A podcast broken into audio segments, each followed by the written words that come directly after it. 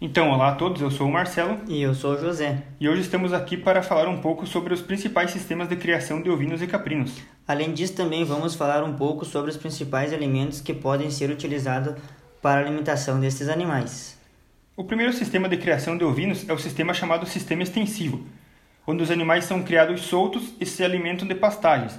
Geralmente é vantajoso do ponto de vista das instalações, porque é preciso apenas um aprisco para eles ficarem à noite mas também tem seus problemas. No caso desse sistema, é, o problema é a disponibilidade de área, porque precisa grandes áreas, já que eles ficam comendo só pasto, né? Então, no geral, esse sistema é, é mais utilizado para a produção do consumo próprio, porque a produtividade é baixa e para a produção comercial não seria vantajoso. Exatamente. E ainda falando sobre criação extensiva, você tem outro tipo de criação também extensiva, que seria uma criação aperfeiçoada, que é a criação extensiva, mas com a divisão em piquetes. Isso mesmo. É, essa é uma vantagem porque do tempo de pastagem crescer até ela voltar para comer, então melhora a qualidade e melhora a produtividade dos animais. E também é bom porque os animais não comem os brotos, o que vem a, a destruir as pastagens. Exatamente isso. Até melhor do ponto de vista de conforto dos animais porque eles não precisam gastar energia selecionando as plantas, então seria um bom sistema de produção.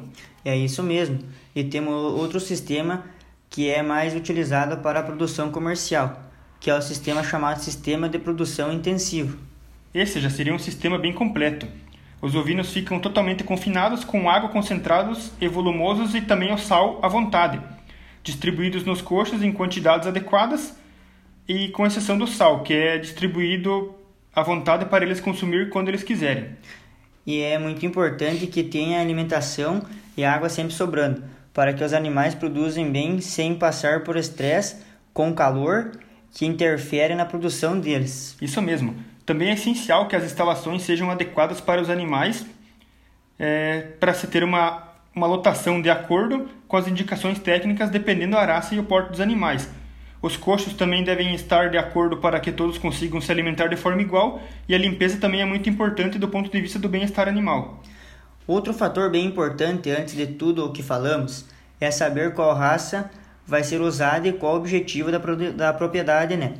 Por exemplo, se vai utilizar ovinos da raça Ilha de France, por exemplo, a alimentação e a lotação é diferente do que se fosse utilizar animais da raça Santa Inês. Exatamente isso. O primeiro passo para se ter sucesso na produção é escolher e conhecer as raças que se está trabalhando, para a partir daí decidir as outras coisas que serão feitas no manejo desses animais. E já que falamos de sistema de criação, também vamos falar um pouco sobre os principais alimentos que podem ser fornecidos aos animais. E vamos tentar abordar alguns principais para que essa informação sirva para vários produtores, que podem ter esses alimentos de maneira mais fácil em sua propriedade. Pensando na criação extensiva das pastagens escolhidas, devem ser as que adaptam ao local. Então devemos observar o clima do local, as faixas de temperatura que variam no decorrer do tempo e a radiação solar. No geral, se escolhe pastagem com alto valor energético, como as do gênero Sinodon, que as principais são as Coast Cross, as Chiftons e as estrelas africanas. Muitos produtores utilizam braquiária, no entanto, em geral, tem pouca energia, então não é tão indicada. Por exemplo, os capins que a gente acabou de comentar e indicar têm valores de proteína variando de 17 a 20% em média. Já a braquiária tem níveis mais baixos, na faixa de 14%, o que é bem mais baixo e diminui a produtividade dos animais. Temos também uma boa fonte de alternativa de alimento, que é a cana-de-açúcar. José, você pode comentar um pouco sobre ela? Claro que posso. Então, a cana-de-açúcar é um alimento alternativo, como você falou é uma boa alternativa de alimento porque ela produz muita massa verde e ela produz nos períodos mais secos do ano, onde não tem muito pasto. Então dá. Para alimentar os animais com a foragem dela, ela tem altos níveis de sacarose, mas tem pouca proteína. Então o bom seria misturar com alguma fonte de proteína junto com o dela. E deve-se destacar que não se pode dar ela em excesso porque ela tem muito açúcar e prejudica a digestão das fibras no rume dos animais. Então fica a dica: é um bom alimento alternativo para se conciliar com outro. E a silagem de milho também se destaca como uma boa fonte de alimentação energética para os animais. Muito boa observação, José. Agora eu vou falar um pouco sobre os alimentos pensando em animais confinados. Primeiramente temos o feno, que deve ter uma deve ser proveniente de plantas adequadas para que se tenha uma boa palatabilidade e um bom teor de proteína aceitável, que é em torno de 10%.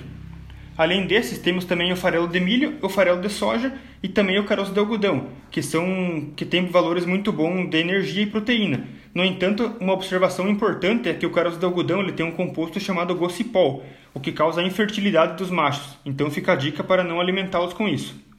É isso aí, pessoal. Essas seriam as informações que temos para vocês hoje. E fiquem atentos que logo em breve voltaremos com novos conteúdos aqui para vocês. Obrigado a todos e até mais.